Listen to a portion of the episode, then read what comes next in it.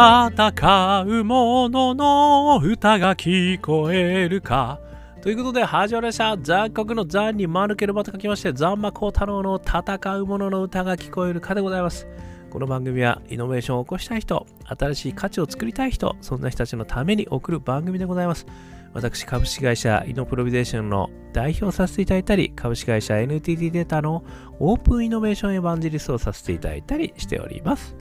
さてさて、本日はですね、えー、2023年、え、1月4日ということでございまして、えー、今日からですね、えー、仕事が始まった方が多いのかもしれませんね。えー、今回の休みはね、ちょっとなかなかあの、平日がこう、えー、すぐに来てしまうので、お休みが取れなかったも方もいらっしゃるのかもしれません。ね、今日からでも頑張っていきましょう。私も今日から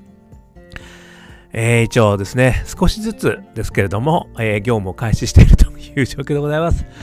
さてさて、そんな、えー、ついに始まった仕事始めの日でございますけれども、今日のお話はですね、あのスピードスケールというですね、え本を読ませていただきまして、え非常にですね、感銘を受けまして、で、その中からですね、あのちょっと一つのですね、フレーズが私にはすごく響いた言葉がありましたので、それを紹介させていただきたいというふうに思っています。で、このスピードスケールですけれども、あの、サブタイトルにある通りですね、気候危機を解決するためのアクションプランということで、2022年11月8日ですね、つい最近ですね、えー、出たと。で、ジョン・ドアさんという方がですね、書かれて、えー、土方奈美さんが、えー、役をされていると。えー、いうことで、国分正也さん発行、株式会社日経 BP、日本経済新聞出版と、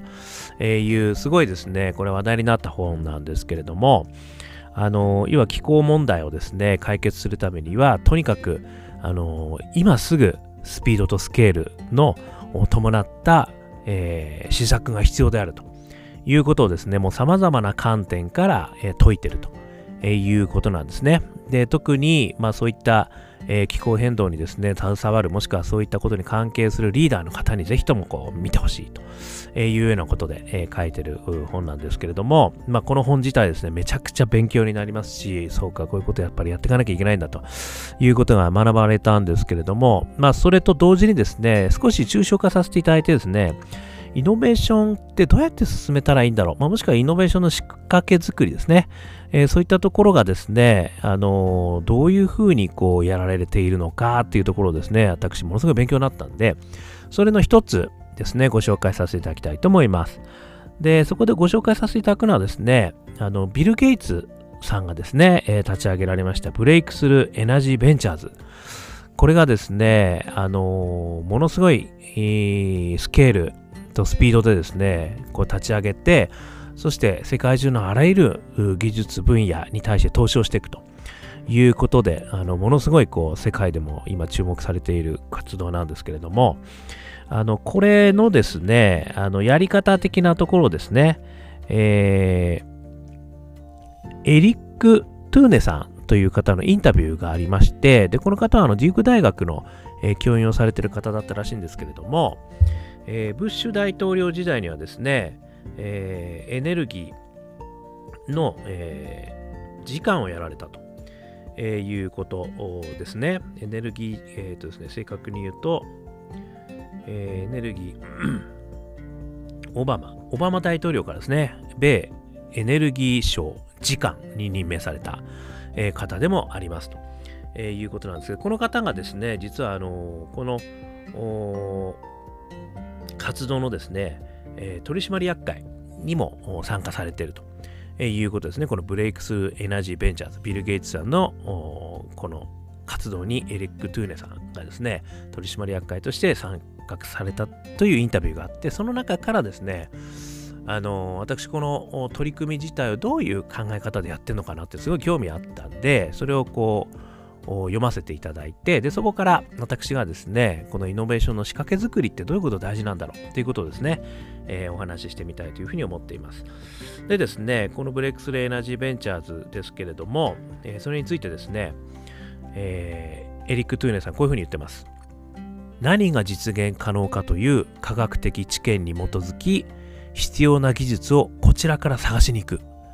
こういうことをですねあのやられているということらしいんですね。でこのやり方がですね私やっぱりすごくあのイノベーション全般においてねこのエネルギー分野に関するもう本当に待ったなしの状況においてもやっぱりこういうやり方してるんだなということがですねあのすごく、えー、心に刺さりましてそれについて、えー、お話を3つのポイントでさせていただきたいと思ってます、えー、1つ目まずは仕掛けを作るっていうところですよねでこの仕掛けを作るというところのキーワードはまさにこの本のタイトル通りスピードスケールなんだなって私つくづく思ったんですよね。まあ、もちろんスピードはですね、もう待ったなし。なので今すぐやるんだということで世界中のリーダーですね。にあの声がけしたあの孫さんとかも入ってるんですけどもそういった方々からあの資金を集めてですねやったとでこのスケールなんですけれどもこれがですねあの、まあ、アメリカの実はその2007年にエネルギー自給を目指したクリーンエネルギーソリューションを開発させるプログラム ARPA-E っていうのが総括されたんですけども、これのですね、実はなんと、えー、4倍以上の予算を、そういったこう、ジャック・マーさんとかですね、孫さんとか、そういう世界のリーダーから集めたっていうんですよね。これがまずですね、これこれがあの20億ドルっていうふうに言われてるんですけど、これがですね、ARPA-E のピーク時の年間予算の4倍以上だったと、であるということですよね。ですから、まさにそのスピードで世界中のリーダーに声をかけて、そしてスケールとしてですね、やっぱりこれだけの資金が必要なんだと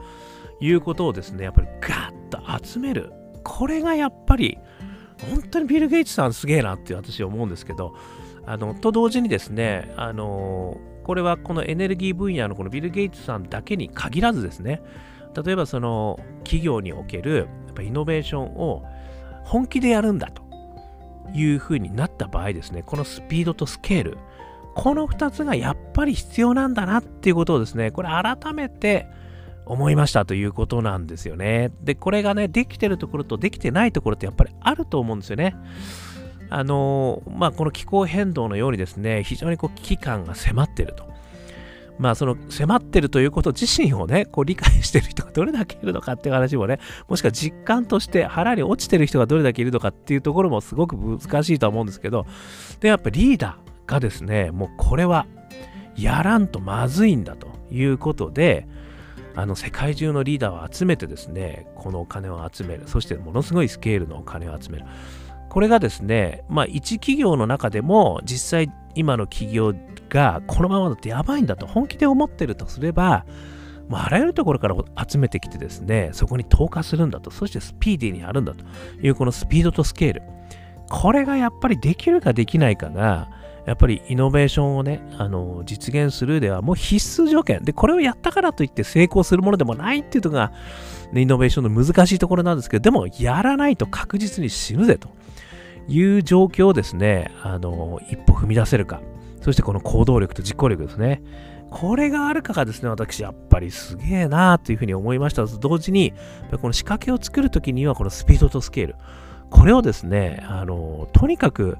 本気持ってやるってことを示さないと、やっぱり誰もついてこないんだろうなって、やっぱりこれはすごい、まず一つ思ったことが一つ目ですね。それから二つ目、方向性を定めるですね。で、この仕掛けを作ったらですね、あの方向性をやっぱりこう定めていかなきゃいけないわけですね。で、それがですね、先ほどの言葉、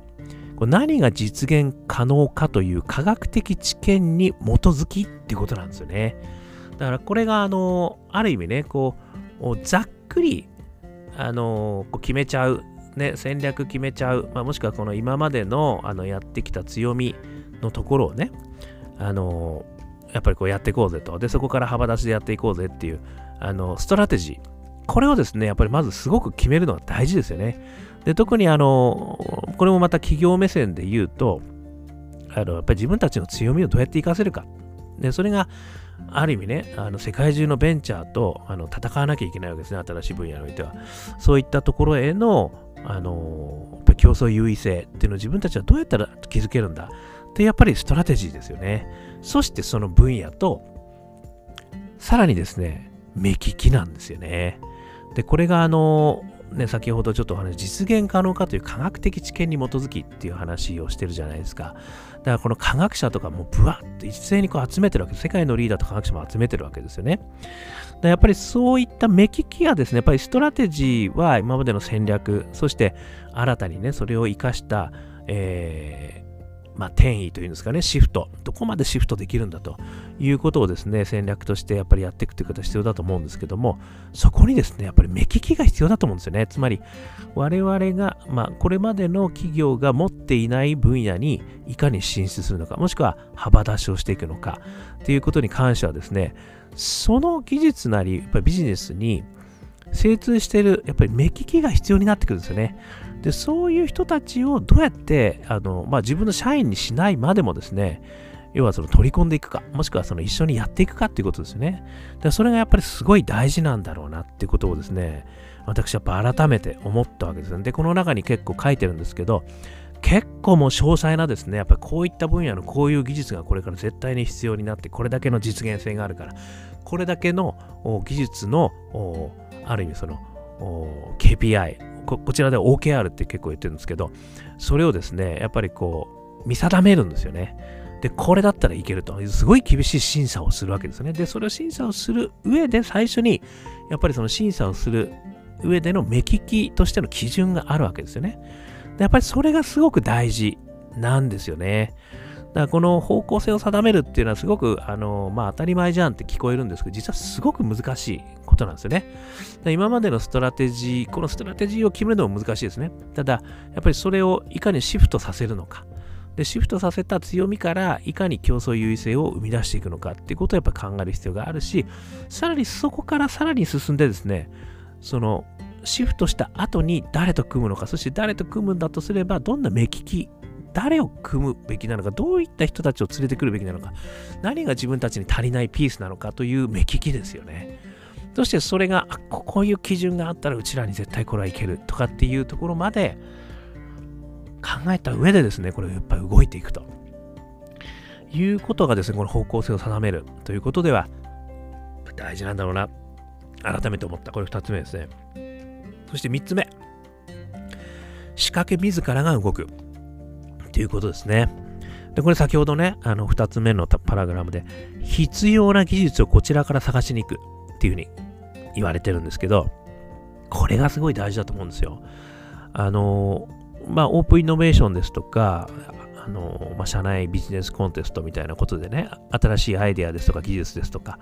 そういったのをこう募集してやるんですけれど、私もですね、実はすごく、あの、気にしてやってたのは一本釣りだったんですよね。つまりですね、こう仕掛け自体から自ら動かないと、あの、いいところはやっぱり見つけられないんですよね、なかなか。だからこう、世の中にね、こう、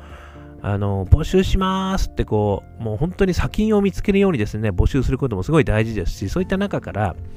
あの、見つかることもありますし、あとは、まあ、世界にですね、あの、そういった目利きのパートナーをね、あの見つけて、で、そういう人たちからこんなところいいとこないですかとかってね、こう探すってことも大事ですけれども、ある意味一本釣り的にですね、そういったパートナーからの情報を集めて、で、それだったらこいつらがもうピカイチだというところにですね、実際にもう行っちゃうんですよね。そしてそこでもうこちらからプレゼンして、そして向こうとの条件をもうすり合わせるみたいなことをですね、やっぱり一本釣りとしてあのやらなきゃいけないんですね。で、これは本当仕掛け作りをやっている部門。まあ、私の場合はオープンイノベーション部門だったんですけれども、そういったところがですね、積極的にやっぱりこう動いていって、募集するだけじゃなくて、積極的に動いていって、それをこう、サーチして確認して、そしてすり合わせて、そしてそういった場にご登場いただくっていうんですかね。そういったことをですね、あの、やらないとなかなか難しいですよね。これはあの、よくですね、社内の ideation とかでね、こうやってる中で、どうしてもね、やっぱりすごくこう、 early なアイデアしか出てこないと。で、これをね、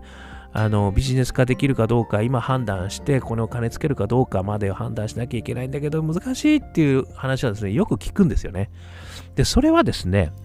やっぱりそういうやり方をしてるとどうしてもそうなっちゃうんですよね。そうじゃなくて、そうであれば、まあ、社内の中でも同じなんですよ。社内の中に、一本釣りをかけるんですよね。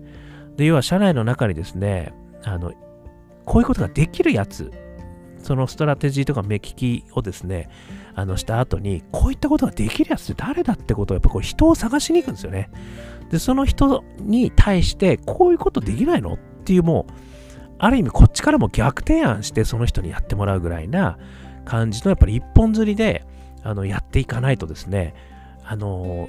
やっぱりこう綿密になってしまうということが絶対あるんですよね。で、そういう人たちは結構優秀層だったりして、既存の仕事があったりするんですよね。でもそれはもう全稼働をこっち側に引っこ抜くっていうのは難しいから、なんとかね、その3分の1もしくは半分の稼働でもこっち側にやらせてくれないかっていうことを、さらに上長には寝ごりに行くみたいなんですね。まあ、こういったこう仕掛け作り側がですね、積極的に動いて一本釣りをしていく。これは社内でも、例えばオープンイノベーションのベンチャーさんとのね、パートナーシップを見つけるという意味でもめちゃくちゃ大事なんですよね。なので、この一本釣りということをですね、やっぱりやっていくということをね、これあの、こちらから探しに行くっていうその言葉に私はやっぱりそうなんだなっていうことをね、改めて思ったということですね。そしてもう一つ。これはですね、私は一本釣りと合わせて変容という言葉をですね、ここであの使いたいなというふうに思ったんですけど、これ何かっていうと、これまさにですね、あの、この中で、この本の中で言われてたんですけど、あのー、これちょっと引用させていただくとですね、えー、私たちは当初、重要なのはイノベーションをできるだけ迅速に市場に送り出すことだと考えていた。成果を測る指標は各技術が結んだライセンス契約の数だった。だが間もなく最も重要なのはイノベーションがスケールアップしてエネルギー産業そのものに変化をもたらすことができるかだと気づいたって言ってるんですよ。これなんか聞いたことないですか？皆さん。これは私何かも話してるんですけど、あの、内田和成先生のですね、イノベーショントライアングルの話なんですよね。つまり、技術とか発明だけでは、イノベーションは完成しないと言ってるんですよね。イノベーションが静粛するためには、そこに行動変容、まあ、社会構造変化と、そして心理変化。この2つがですね、あることによる行動変容があって初めてイノベーションが根付いたことになるって言ってるんですよね。まあ、まさにこれはこの話をしてるなって私、あのー、思いまして、やっぱりその変容させる、行動変容ですね、までさせるところまで行くのかどうかっていうことがですね、実はイノベーションにおける OK、えっ、ー、と、えー、OKR のすごい重要な部分だと私も思ったということなんですよね。ですから、この仕掛け作り自らが動くということに関して言うと、見つけるところですね。で、見つけるところで、例えばさっきの中ではね、あの、そういった特許を見つけたとかね、その数とかね、ライセンス契約の数とかって、そういうのを、あの、KPI とかね、OKR にしてたっていう話なんだけど、そこじゃなかったと。いかにイノベーションが行動変容を起こしたのか、社会行動変化と心理的変化を起こすところまでいけたのか、それが初めて OKR になってるということですよね。なので、その仕掛け作り自らが動くってこともね、これ簡単な言葉のようにも聞こえるんだけど、実は一本釣りをして、そいつらを見つけてすり合わせをするっていうことも大変だし、そして最終的には行動変容までそいつらを成長させるっていうことがですね、実は求められてるんですよね。それが重要なんですよね。ということがですね、今回改めてあの勉強させていただいたなっていうことをね、あの思いましたという話でございました。なかなかですね、やっぱり仕掛け作り、ね、やっても魂が入らない、POC だけで終わっちゃう、ね、使われない、もしくは実績が出ない、こういう悩みはですね、たくさん聞くし、もう実際イノベーションやっていく上ですね、やっぱりすごい簡単じゃないんですよね、こういうことね。でもやっぱりそんな時にですね、この基本の基本に立ち戻る。ということがすげえ大事なんだなってことを改めて教えていただいた、そんな気がいたしました。え、1番目としては仕掛けを作る、2つ目は方向性を定める、そして3つ目は仕掛け、自らが動く。ということですね。まあ、こういったことをですね、私も肝に銘じてやっていきたいなというふうに思った次第でございました。えー、アンカー .fm ね、少しでも幸い、えー、参考になったら幸いです。アンカー .fm 毎日話してますんで、よかったらね、登録してください。から、えー、インスタグラム、フェイスブックいろんなとこでね、投稿してますんで、よかったらコメントください。そして、元気がないなっていう時にはアカペラグループ、香港ラッキーズの中年ワンダーランド、中年不思議国とえー、検索していただくとですね、えー、元気な曲がストリーミングで出てきますんで、それを聞いて元気出していただければと思います。さらにですね、我がアカペラグループ香港ラッキーズ1月6日まで、えー、年末ライブですね、ワンマンライブのストリーミング行ってますんで、これも、えー、貼っときますんで、よかったらそれも見ていただいたら、えー、楽しく元気が出るんじゃないかなっていうふうに思います。あとはですね、えー、そこから、えー、ニューアルバム、これもですね、えー、購入することも可能なあページもありますので、よかったらそこも見てみてください。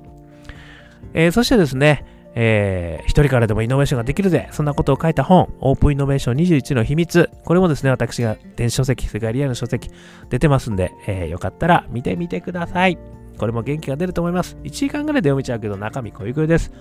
えー、こんなことをお話ししてる私でございますけれども、普段はですね、イノベーションのご支援をさせていただいてますので、もしね、イノベーションで成果が出ない、どうやったらイノベーションうまくいくんだろう、ね、どうやったら新しいビジネスできるんだろう、どうやったらえー、自律的な人間が人材を育てることができるんだろう。そういったことがですね、もしお悩みの方いたら、私にぜひともご相談いただければですね、お気軽にご相談くださいませ。えー、そしてそして最後に、えー、起業したいんだけど、なかなかね、アイデアあるんだけど、えー、勇気が出ない、もしくはね、えこんな環境じゃなかなかできない、そんなことを悩まれてる方、もしおられたら、学生の方でも、えー、企業の方でもですね、私、新しいプラットフォーム作りも今頑張ってやってますんで、よかったらお気軽にご相談くださいませ。ということで、今日も聞いていただきましてどうもありがとうございました。それでは皆様頑張りましょう。また明日